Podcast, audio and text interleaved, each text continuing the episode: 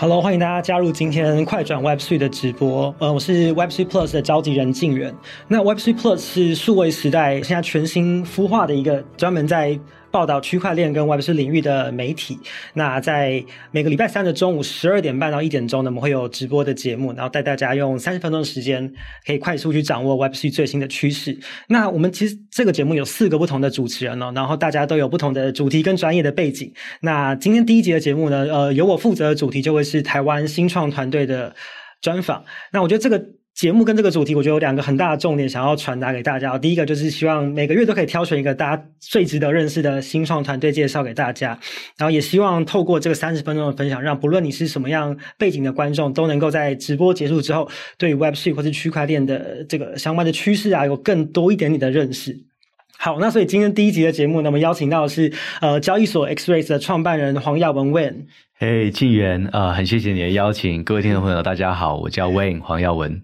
好，非常开心，第一集就邀请到 Wayne。其实 Wayne，呃，他是一位连续创业家，从二零零六年的时候，他就跟弟弟呃创立一家资安公司，叫做阿玛科技。然后在一八年的时候呢，就创立了现在的公司交易所 XRES。所以可以说是一路从 Web One 的发展，一路见证到 Web Three。所以我觉得今天请 Wen 来跟我们聊 Web Three，呃，这个直播的第一集是非常的有意义。那除此之外，其实呃 Web Three Plus 在开战，除了有网站上面的新闻内容之外呢，我们也跟呃 Express 交易所联名合作的一个 Podcast 节目，叫做呃 Web Three 大西进。那主持人就是 Wayne，他每双周呃会在这个节目里面跟大家分享很专业、很深入的区块链的这个技术，还有产业的趋势分析。那这个等一下我们后面也会跟大家做详细的介绍。好，为什么今天第一集要请 Wayne 来呢？因为 Wayne 他的这个呃公司的创业主要做的就是交易所嘛。那我自己觉得，其实如果我们把 crypto 世界想象成是另外一个国度的话，就很像，比如说可能快要过年，大家要出国，比如说我们要去日本，会需要换日币；去美国会需要换美元。那我们要进入到 crypto 的世界，那我们一定是需要去换一点加密货币嘛。那有了币之后，我们才能够去买 NFT 或者做其他的理财，更多更多的事情。所以呢，我觉得对一般人来说，交易所就是进入 crypto。这个国度非常重要的、非常重要的第一站。那我觉得其实很多人会好奇，所以我们很常在新闻上面听到交易所。那对于 Wayne 来说，你会怎么样去跟大家介绍交易所是什么？那跟我们现在呃平常生活里面很熟悉的银行又有什么样的不同？啊，好，呃，谢谢静远。嗯，确实，交易所啊，或者说钱包、钱包或者交易所是大家进入到 Web 三啊的一个窗口。对，啊，因为 Web 三啊，它很多的概念都是。啊，资产啊，不论你有这个啊 NFT 啊这些数位资产，或者你有啊比特币，或者你有数位美元 USDT 啊，基本上你都需要放在一个钱包里面。呃，也可以看作说，呃，交易所它是一个进阶的钱包，嗯，就是说你不但可以资产放在里面啊，它帮你代管之外呢，你还可以很容易的去交易啊，或者去转账这一些的去啊资产之间做转换，这样。是吧？所以其他的角色跟现在我们熟悉的银行其实是有点类似的。啊、呃，很多人会觉得有点类似，但我自己是觉得其实不完全相同。呃，对，不完全相同的原因是因为啊，这个要看每一家交易所的呃经营的理念很不一样，嗯、这样子。呃，我们自己是，我们很多人说我们是交易所，我们确实是有交易所完整的服务哦。那在交易所这个业务范围呢，我们是把自己定义成比较像是一个券商哈，券商。所以呢。我不是一家银行，所有用户的资产我都是代管的，啊，所以这些用户的资产放在我这边呢，是一个托卖、伪卖的概念，嗯，啊，那不是我的资产，这样，那这样子，因为这样，所以我跟银行是非常不一样的，对，因为当你钱存到银行的时候，其实你是把这个钱借给了银行，对不对？那银行可以再把你的钱啊拿去放房贷啦，或者投资啊，这样。那有些交易所确实蛮多交易所，它的概念是把自己当银行来经营的。哦，那这个就要看每几个交易所哦，所以交易所其实不完全等于是银行，要看大家经营理念的方向是什么，才能够去定义它。对对，嗯，好，我们其实常在很多访问的时候都很喜欢问受访者或者团队，所以到底你们的产品跟你们的服务到底解决了什么痛点？那我觉得，呃，X Ray 算是我就是访问的这些呃团队跟案例里面，我觉得他们的故事是最让我印象深刻的，因为他们想要解决的问题就是美元稀缺的问题嘛，就是像比如像印度会有很多的新兴国家，他们可能会有，比如说他们的央行可能呃美金的存量不够多，那可能不是每个人都能那么轻易的换到外币，那这个可能在比如说一些国际贸易上面可能就会面临比较大的阻碍，所以呃，XREX 提供的服务就是可以让使用者把手上的法币去转换成呃美元稳定币或是比特币，然后再让他们去跟其他使用者兑换成美元，然后来解决美元稀缺的这个在贸易上面的难题哦。那其实现在呃，从一八年创立到现在，XRES 在呃，因为它有六个国家都设有办公室嘛，然后营运的地方也大概遍布了十六个多的这个市场。那这几年陆陆续续在像是美国啊、立陶宛很多地方拿牌照。那我就知道现在在新加坡也都是在继续申请牌照的阶段。所以从一八年到现在的这个发展，问会怎么样去定义现在的 X-rays？是我们在各地啊，我们有些取得的或正在取得的叫做执照，嗯，好，那有一些呢叫牌照，有一些是登记。这样，像台湾这边，呃，目前我们也跟今晚会完成了这个虚拟货币厂商的反洗钱登记。嗯，它不是一个牌照，也不是一个执照，它只是一个登记。哦，那你没有登记的话呢，你提供相关业务你就违法了。可是你登记了，不表示你合法，所以它是一个登记，这样不太一样啊。我们有登记牌照、执照是不太一样。每个国家的那个不太一样。对对，我们在每个国家取得的呃东西呃、东西不太一样。对对对，啊、呃，那么。XREX 是一个什么样的公司呢？我们是一间正在重新定义什么是新兴市场的金融服务啊的一家金融机构啊。那台湾这边常常就说我们是一个交易所，交易所对，确实我们提供了交易所完整服务。但是我们其实 XREX 呢，我们自己定义都是我们是金融机构。我们取得的这个很多的执照呢，都是传统金融执照的牌啊，包含外汇啦、支付啦这一些。因为我们觉得我们提供的这一些很多的服务呢，它就是这个金融服务啊。所以呢，那随着我们要提供这个服务，我们一方面跟传统金融机构不一样是，我们非常大量的使用了去中心化账本或者区块链的技术。好那一方面呢，我们也非常的依赖我们跟各个国家的主管机关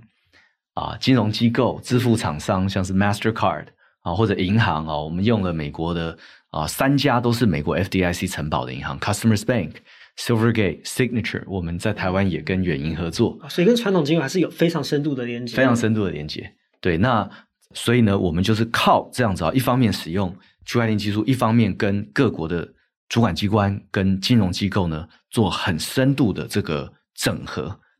去提供出一套非常不一样的金融服务，来给这个呃新兴市场，尤其是印度。那么我们从今年开始，我们也会在台湾这边哦，提供服务给我们台湾的使用者。嗯，其实刚开始之前跟魏在聊天的时候，知道说，其实今年有很多出差的计划。那新年的开始，可不可以跟我们的这个观众朋友也分享一下，说今年 Xray 还有什么新的规划？那我们今年的策略还有哪一些？好啊，啊、呃、XREX 哦，因为我们在创办的时候呢，我们就我们就发现说，啊、呃、，Web Three 它可以给我们。啊、呃，终于可以给大家一个金融自主权，甚至身份自主权。然后，它对于新兴市场的普惠金融啊，是一个非常非常大的一个一个加速的一个技术，这样子。可是呢，那时候我们觉得说，哎，但大家进来 Web 三的的一个体验啊，一个使用者的 journey 哦，使用者的旅程哦，你去问大部分人进来的时候呢，都是怎么样？充满了不安全感，充满了恐惧啊、嗯哦，然后呢，觉得自己。技术不够或者很笨啊、这些术语啊，什么东西都听不懂。这样，那我们觉得一个好的进入到 Web 三旅程的这样子的一个体验啊、你的大西进旅程的第一步应该要是安全的啊、愉快的啊、那也是容易获利的。这样，所以安全的、愉快的、容易获利的体验，我们怎么把它创造出来，一直是我们。最高的一个目标，这样。嗯、那么今年呢，在安全性上面，安全当然我们以前一直是自然厂商嘛，所以我们在安全性上面做了很多。对。可是呢，像我们今年，我们从去年开始做，一直做到今年呢，就是这个我们的代管资产跟负债的这个集合的，我们怎么样完全站在财务集合的角度，把这一整份的报告。那么里面有我们代管的数位资产，跟我们使用者所有的余额就是我们的，我们欠所有欠使用者的，我们手上的所有数位资产跟我们所有欠使用者的。好，嗯、那再来是我代管我所有跟我配合的这四家银行所代管的信托的这个法币，这个美元，我们信托的美元。那然后呢？哎，使用者他们的余额美元有多少？那再来还有就是说，我们使用者透过我们的服务去 stake 到 DeFi 里面去哦，比如说它可以透过我们的 App。把它的 USDT stake 到 Compound 哦，嗯、那哎，这些账哦，怎么样完整的、完全用现在的财会的这个准则呢，去把它表现出来，然后可以每个月教会我们的使用者呢，怎么样去独立的用我们一个我们把它开源出来的啊一个我们做的这个进阶版的 Merkle Tree 呢，嗯、每一个人可以去独立验证这笔账的。这个准确度啊、哦，是不是每一个人的我们欠每一个人的这个余额呢，都有被我们算在这个余额加总里面？那么每个月我们会推出来，那使用者要会去验证，那这要有很多的教育，市场要会，包含我们的开放源码是不是有人去研究？那另外一方面呢，也要有外部的非常强的这个会计师。哦，定期的来记。这个以后用户是直接打开他的 App 就可以，现在就有，就现在就可以直接。现在就有，所以呢，现在呢，其实各位，我们所有的，我们有六十几个钱包住址哈，在各个不同的区块链上面，嗯，你在我们的 App 的那个报告里完全就可以看得到。那我们的平台上有有多少的比特币、以太啊，这一些这些，我们欠我们 User 多少？也都可以看得到，现在大家都可以看，所以所以说，如果你勤劳一点呢，你是可以每月统计啊，我的生意到底有没有增加，还是说它越提走越多，还是越进来越多？完全非常透明的，就看透这样。完全透明的 哦。那但是呢，我们接下来要设计，就是说，呃，我们要鼓励大家来独立验证，或者我们要有，或者是这样子啊，有可能我们如果说对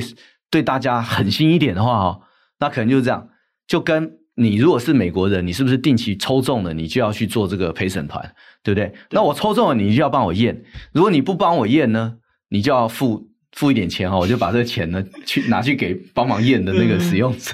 嗯、或者或者我们就编一个预算出来了哈，那就鼓励只要有验的人，对验的我就付你钱，这样子。那但是啊、呃，包含我们开放源码，我们开放源码公布出来啊，其实我觉得对同业的帮助也很大。对。那我们要鼓励大家去帮我们。看这个城市有没有问题啊，或者去写一些独立的验证工具来验证我们交易所哦，或者说来旁边来看说，哎，XREX 你每个月执行的状况怎么样啊、嗯哦？或者说，哎，哪一天我们突然被一直被用户提款的时候，他那边可以 城市可以叫，嗯，对不对？哈、哦，那再来就是说，也要吸引到很知名的这个外部的稽核。啊，外部的会计师来对我们集合，这个是呃，我们其中今年哦上半年工作的一个重点。哦，所以听起来信任就会是其实今年蛮大的一个重点。他要啊要让使用者感觉安全，要让所有人都感觉安全，而且我们公司还是在成长嘛，对对不对？在成长的过程中，我们这一套东西把它做好，成长的过程中呢，也不会因为我们高速成长，嗯，这部分会有乱掉的可能。这样对，是一个很重要的一个基础架构。然后，就其实对一般人来说，尤其是可能对 crypto 还刚进入的小白来说，安全跟信任这件事情是最重要。而且经过去年一整年有很多的这个产业的风风雨雨之后，对，因为最近也看到蛮多国家都有监管相关的动作，比如像是呃香港啊，或者是可能台湾之前立法院有在做讨论。所以，是不是可以说，二零二三是对于整个 crypto 产业来说是监管加速的一年？对对，是终于因为。很现实来说，你看历史啊，就是说，嗯、呃，金融产业的各位都在金融产业，你就很清楚啊，嗯、就是说，就我们这个产业之前，你看我们去跟很多的主管机关哈，啊、呃，新加坡当然跑比较快，对，对不对？但是我们去比如说跟台湾主管机关谈哦，几年前，说实在，为什么为什么我们这个产业到现在没有专属的执照？因为受害人不够多，嗯，受害人不够多，而 且你都小小的啊，啊，对啊，规模不够大的时候就就不需要，就会觉得不需要花资源去管，对对对，但是。但是很不幸啊，这次受害人数非常的多，嗯，从 Terra Luna 啊一路报到这个 FTX，受害人非常的多，所以这个时候呢，就是我们的机会就来了，就是说各国政府之前没有推出执照的，我们认为都会在一两年内有很明确的，对，有很明确的规范哦。那有的可能是不是会采登记的登记哦，有些可能是规范，有些可能是就是执照。这样子，对，其实整个产业的发展也是一个超超级棒的事情。对，就终于可以有一些加速。对，因为你没有执照的时候，你没有执照。如果说，如果说今天我们出了事情，我不会被抓去关，那谁敢用我们的交易所？没错，没错，对不对？你就一定要这个执照就写在那边。好，你 XREX，你哪一天出事了，喂，你就去牢里蹲，然后、那大家就比较有信心了，对不对？那再来就是，呃，有执照，我们也才知道游戏规则是什么。对，哦，我们就很清楚，哦，这个可以做，这个不能做啊，这个要怎么啊？就大，啊、哦，整个游戏规则清楚了，其实投资人也会进来啊、哦，然后使用者也会进来，嗯、所以太多灰色地带的时候，不知道往哪边走。对呀、对啊，那大家甚至说，哎，那用这个交易所到底有没有违法，对不对？嗯，好，那安不安全等等，所以，所以在安全上面呢，我们像我们做这这样子的整个这个托管负债的这样子的一个证明呢，我们一方面要取信使用者，一方面我们也要取信各国的主管机关，这样子，尤其我们在新加坡的这一张很大的牌，我我这个也是很期待，今年非常的一个大的一个重要的目标，对对对对。好，今天第一集请问来还有一个非常大的原因，是因为呃，Web3 Plus 跟 XRES 联名合作的一个 Podcast 节目，叫做呃 Web3 大西进。那这个就会是每个双周的礼拜一会呃定期的更新，跟大家讨论就是关于区块链技术跟趋势非常深入的观察跟议题哦。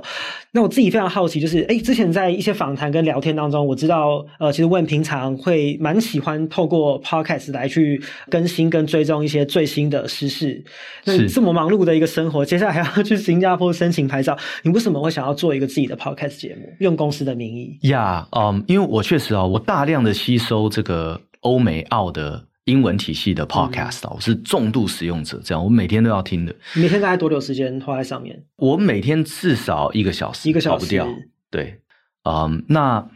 但我都是用一点五倍速听呐，哦，所以我我我对我我一定都是听啊，是一边工作一边听吗？还是呃不会运动，我我都是运动的时候听，或者说坐车的时候，坐车的时候听，对，呃，做一些事情的时候这样子。那我都是一点五倍速，所以我消化一集很快，嗯，这样。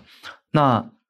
我就觉得说，其实呢，现在即使是最红的 Podcast 啊，里面的资讯都不完全对，是。这样，里面有一些观念，为什么呢？因为因为很多，因为人类的行为跟金融市场的建构啊，它就是这样子的一个历史，这样一个原理，这样一个脉络哈。那么，毕竟区块链呢，很多这些网红他没有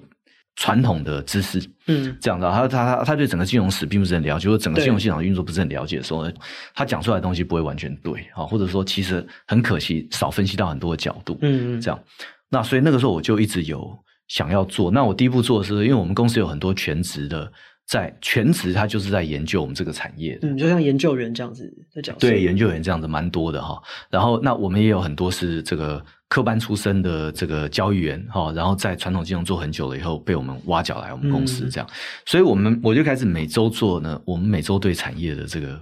呃大家的这一个呃读书会啊，我们来讲哈。那我们讲出来的东西，其实我们就觉得说，哎，其实比很多 podcast，就是说欧美这个最强的网红讲的都好，这样子，对对对。所以那我后来就觉得说，哎，那我应该要把一些内容把它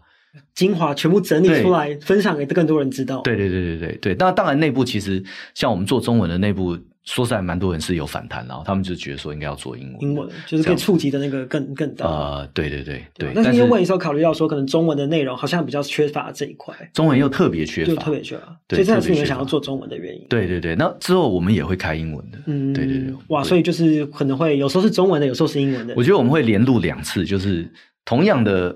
内容，中文讲一次，英文讲一次。哇，真是对对对，辛苦了辛苦了。哎，我也蛮好奇，就是为什么这个节目叫做大西进？它有什么样子的含义吗？是有点像是要去什么西部拓荒这样子的感觉？对对对，它就是一个西部拓荒的感觉。那我自己这个呃学习金融史的时候，我们就很有感嘛，嗯、就是说当时这个呃欧洲工业革命了以后啊，欧洲整个社会发展的很快，但是很快呢就出现了这个。啊，财团跟地主，那年轻人基本上在欧洲他没有什么机会了，讲机会非常的少。那这个时候呢，他宁可搏命哈，就是五月花号开到美国来。所以呃，早期呢，当他们发现这个美国以后呢，他们是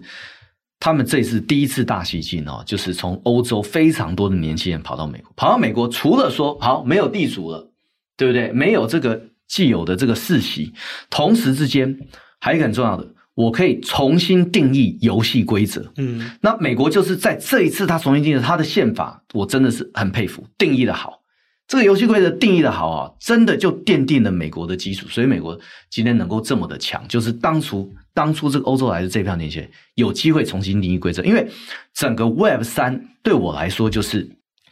新创创新的人，还有年轻人。重新定义规则，不需要去接盘上一代规则的一次大西进的机会。这样，那我们可以看到，在纽约也是一样嘛，在纽约好，到到了美国以后呢，后来整个东岸发展的很好，对不对？整个东岸发展很好后，一样出现了一大堆地主，年轻人没有机会，年轻人创个业连这个办公室都租不起，所以呢，当时发明这个二极体的 Shockley 啊，Shockley 呢就决定，OK fine，我从东岸离开。我跑到西岸去，那西岸那个时候都在干嘛？都在都在种果树啊，对不对？Intel 的第一个办公室设在哪里呢？叫做棺材路 （Coffin Road），其实就是这个种田的地方。Mountain View，Mountain View 那时候都在种那个呃柳橙橘子啊，砍一砍，砍一砍，然后树砍一砍啊，好开工了。这个就是当时的英代尔，对不对？所以我们又可以看到，又再一次的稀释。可是当时这些年轻人愿意跟 Shockley 啊。跑到这个都在种田、种水果的这个加州啊，也是，就是说冒很大的风险。可是为什么年轻人愿意冒这个风险？我在东岸，我创业都没有办法，我光办公室房租我都付不起，嗯，所以他又再次的西进。那再次的西进呢，最后就在北加创造了这个戏骨，啊，还有整个全球的这个科技业，包含创投创业，都是从这边出来的。所以我，所以我觉得每一次的。年轻人当他觉得世袭很严重、世代很不公平的时候，我们需要有这种 Go West 西进的这个机会。那么有这个机会，当然也不是说每个人都都有办法参与，因为能冒的风险很大。但是你就会有一票年轻人，就是说我洗下去了，嗯，哦，这样子。哦，所以就希望透过这个节目，每双周整理的精华，带着大家 Go West。对，Go West。嗯，前面刚刚问有提到说，因为呃，Express 内部本来就有很多很专业的研究员，每个礼每个每个礼拜都在研究一些议题跟出报告嘛。那可不可以跟我们大家分享一下，这个节目未来会有哪一些的特色跟亮点？我们大概会讲哪一些的主题？呀，yeah, 我们这个节目很针对这个呃还没有进入 Web 三的领域的听众朋友，尤其呢，如果你已经有。或者说你你对什么有兴趣呢？你对网络有兴趣，或者说你是 Web Two 里面啊，你非常有兴趣，或者你是在里面从业，你是在这个产业的，或者你是传统金融业的，这个是最适合我们 Podcast 啊，是我跟呃我们公司同事悠悠，他是这个印度游哈、啊，台湾的啊，也是非常知名的这个布洛克，对，知名的布洛克啊，印度游悠悠，还有我的共同创办人 Winston 肖啊。呃，我们三个一起来开的这样子的一个 podcast，我们会很针对用这个一般人理解这个产业或理解世界的角度呢，那我们怎么看 Web 三产业？嗯，这样啊、哦，那其实你说这样子比较浅吗？其实它比较深，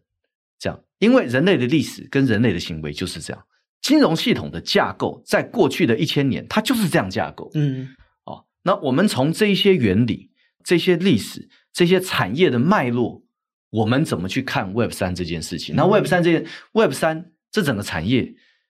中本聪推出了比特币白皮书，到现在也满十四年了。这整个 Web 三这件事情，到底解决了我们真实世界里面的什么样的问题？找到了什么样的好的 Product Market Fit？嗯，啊，包含因为我们在我们的工作上，我们很容易分辨什么样是好的团队，什么是不好的团队。哦，所以当我们碰到特别优秀的人，如果他刚好可以讲中文，我们也会尽量哦，请他邀请他来。对，但不一定是实体，我们可能透过 Zoom 来录，这样子。对对，线上录。对。嗯，其实第一集的这个 Web3 大西进已经在这个礼拜一一月九号已经正式上架在数位时代的 Podcast 频道上面。那我自己也听过，我觉得也是，哎，真的是非常浅显易懂，我觉得蛮适合呃对于 Web3 有兴趣的所有人收听。那还没有收听的朋友，问是不是也可以跟我们稍微透露一下第一集有什么样子的，就是精彩的主题？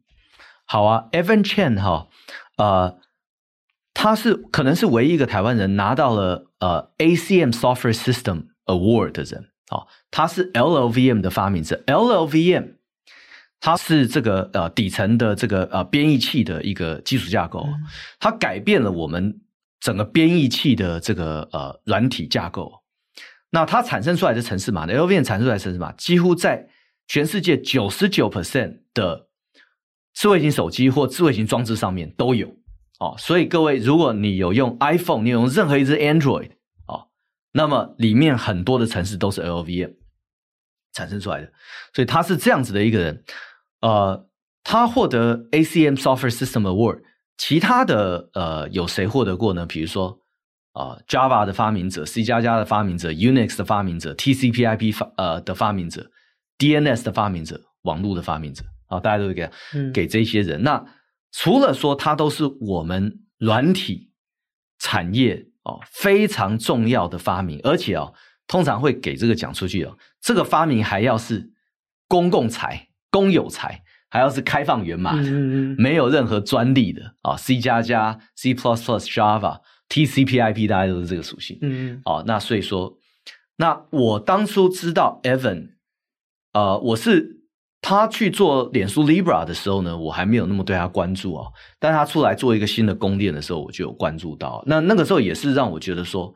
我们产业终于有更多人才愿意投入了，因为说实在，就像我们戏骨，像我认识很多优秀我前同事哦，其实很多投资是不愿意进来我们 Web 三这个产业，就觉得、嗯、啊，这个产业哦都在炒币干嘛的、哦，嗯、那大部分人都会去，比如说能源，然后因为觉得说全世界能源很重要，嗯、电动车能源啊、哦，电动车，然后 AI 啊、哦，这都是将来他们认为可以改变，真的把人类社会往正向推进的哦，这些科技，那 Web 三。这种人，我觉得之前还进来的比较少，嗯、所以 Evan Chen 呢，尤其他又是十六岁之前，他都是台湾土生土长，高雄人嘛，高雄人，高雄人对啊，所以这个就是他当时我知道他进来要做一个宫殿，我是非常的非常的兴奋的，这样。嗯，因为魏本身也是治安的大神嘛，所以在这个节目里面，就会看到两个大神之间的对谈。那下一集呢？上次你们录了两集，那下一集，下一集是这样。其实我做治安，我从一开始做治安的话，我是、嗯、我做的题目包含我在呃博士做的研究啊，就是说怎么样透过编译器的技术啊，去扫描城市码里面的这个治安漏洞。所以我对编译器跟对城市语言的设计啊研究的蛮深入。这是我跟 Evan 有共同的。嗯，呃，这样子的背景啊。那第二集呢，我们就是讲说，你看啊，现在很麻烦的，我们自己也在设计，我也参与一个这个完全去中心化的协议啊，叫做 Unitas Protocol 哦，啊，我是里面的这个呃创办人之一啊。那么在这个 protocol 的设计，我们在实作上哦遭遇到很大的困难，为什么呢？因为现在大部分的链啊，它的语言太危险哦，很容易写出各式各样的治安问题。它的 VM 呢又太简单，所以你要真的把一个比较复杂的解决实体金融问题的一个金融服务，可以把它用这样子的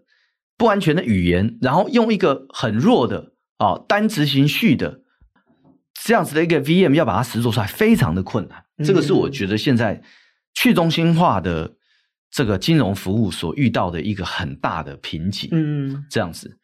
那么，但是呢，我为什么对 Evan 还有他创造出来的公链叫 Sui 哈？各位也许不知道哈，你看它的 logo 是一个水滴，那个 Sui 就是我不知道它是台语、国语还是台语了哈，反正是水的意思啊，漂亮的意思。对啊，哎，一个全世界最大的公链之一，他一次就募了。默默的一下子募了三亿美金呢，嗯、哦，啊，竟然是用这个 Sui 哈水啊，那么这个是我我觉得是我第一次看到，是在链圈，我们所谓链圈哈，是它是一个怎么样的背景团队出来创立呢？它是从城市语言的设计，好以及。整体资料结构，就是说这个链该用什么样的资料结构的角度来看链上的东西哈。所以从程式语言、资料跟资讯架构、资讯架构哈，还有虚拟机器跟编译器啊，虚拟机器该怎么设计可以做到啊？即使在去中心化的的这个执行下面呢，可以做到啊平行处理。等等很重要的可以加速的功能，这样，嗯，有有这种背景出来去创的链，我第一次看到，这样，那么就有可能这个链呢，以后我们一些比较现在目前大家都一起遇到的这个呃去中心化金融服务在实作上的问题呢，说不定这个链可以解，因为它从语言上面呢就有很多的限制，让你不容易写出错，而且这个语言的设计呢本身也适合用。我之前创业跟博士班的题目就是说，呃，自动化的工具去验证哦，自动化工具要去验证一个城市，去找到这个城市里面有没有漏洞呢？它很需要城市语言本身的设计要支援。嗯，好，如果你城市语言本身就是很多都是动态决定的，那那一个自动化工具就不容易帮你找出问题。好，所以它本身程序语言就就支持这个啊。然后呢，它在这个呃资讯架构上面呢，它也不是以这个交易为主中心思想。好，它是以一个物件为中心思想。嗯啊，每一个物件有自己独立的一个去中心化账本，而不是一颗大的 Merkle tree 啊，一个大账本这样。它因为因为它不是以交易为主轴出发，那么再来它的这个啊啊执行的这个虚拟机器上面呢，它怎么样用怎么样让很容易去做到平行的运算哈，平行的这个呃交易的发生哦，这一些、嗯、那它是因为它是一个呃语言设计。资料结构跟编译器为主要技术的团队出来创的一个公链，对，我有特别的期待，所以这个是我们第二集会讲。嗯，因为这这也是应该算是 Evan 第一次的这个中文的访问，第二次应该会是比较多是英文内容。所以如果还没有听的观众朋友，也可以到数位时代的 Podcast 频道去收听。呃，这礼拜最新上架的 Web3 大西进。好，今天也非常谢谢呃未来上我们的直播节目，然后也跟大家预告一下，下个礼拜三呃会是我们的呃数位时代的社群顾问呃朱拉面呃主持。那下礼拜会跟大家分享二零二三年 NFT。的市场跟展望，还有哪些商业化的应用值得期待？好，以上就是今天这这个礼拜的这个快转 Web3 的直播，非常感谢大家感谢各位，感谢静源，我们下次见喽，谢谢 Wayne，谢谢，拜拜。